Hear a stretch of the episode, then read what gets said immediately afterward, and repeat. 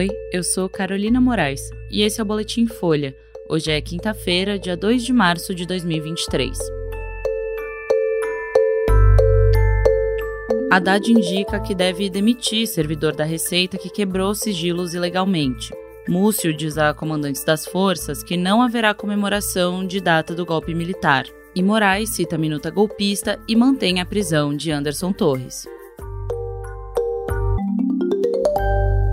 O ministro da Fazenda, Fernando Haddad, disse a aliados que deve demitir o servidor da Receita Federal que quebrou sigilos ilegalmente durante o governo de Jair Bolsonaro. Ricardo Feitosa, ex-chefe da área de inteligência do órgão, teria acessado e copiado dados de três desafetos do ex-presidente em julho de 2019. Os alvos eram o procurador Eduardo Gussen, responsável pelas investigações do suposto esquema das rachadinhas, e dois aliados que romperam com a família Bolsonaro, o empresário Paulo Marinho e o político Gustavo Bebiano, que morreu em 2020. Na época, não havia nenhuma investigação formal em curso na Receita contra essas três pessoas. Por isso, a Receita abriu uma investigação interna e um processo disciplinar contra o servidor. Haddad afirmou que vai analisar o caso para confirmar se houve violação do sigilo e disse que Feitosa terá amplo direito à defesa. Ontem, a Folha mostrou que o corregedor da Receita Federal, João José Tafner,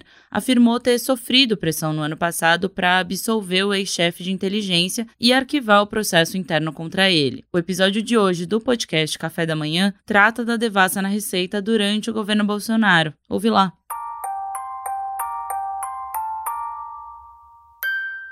O ministro da Defesa, José Múcio Monteiro, disse aos comandantes das Forças Armadas que a pasta não vai divulgar nenhuma ordem do dia em 31 de março sobre a ditadura militar. Segundo relatos, a decisão foi natural e repassada em conversas informais com os comandantes do Exército, da Marinha e da Aeronáutica. Os chefes militares mantiveram a sinalização feita em janeiro de que o golpe de 1964 não será celebrado. A decisão rompe um ciclo de quatro anos. Durante o governo de Jair Bolsonaro, por ordem do então presidente, o Ministério da Defesa publicou ordens do dia celebrando a ditadura militar. Agora, a estratégia da cúpula da defesa é não tocar no tema, considerado sensível e com poder de desgastar a relação com os militares. Oficiais generais ouvidos pela Folha avaliam que eventuais manifestações manifestações devem ficar restritas aos círculos da reserva, representados por clubes e associações.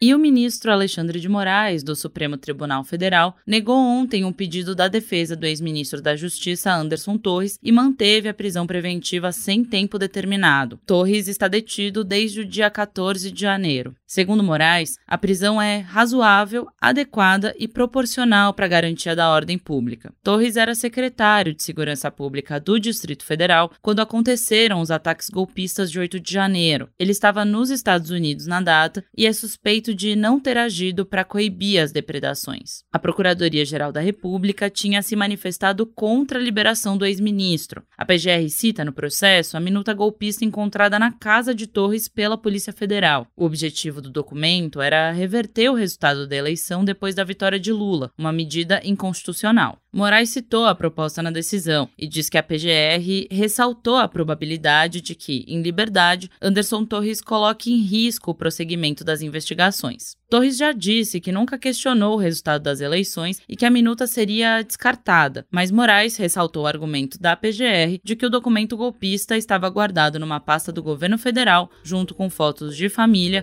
e uma imagem religiosa. Esse foi o Boletim Folha, que é publicado de segunda a sexta, duas vezes por dia, de manhã cedinho e no final da tarde. A produção é de Angela Boldrini, Laila Mowallen e Daniel Castro. A edição de som é do Rafael Conkle. Essas e outras notícias você encontra em folha.com. Até mais!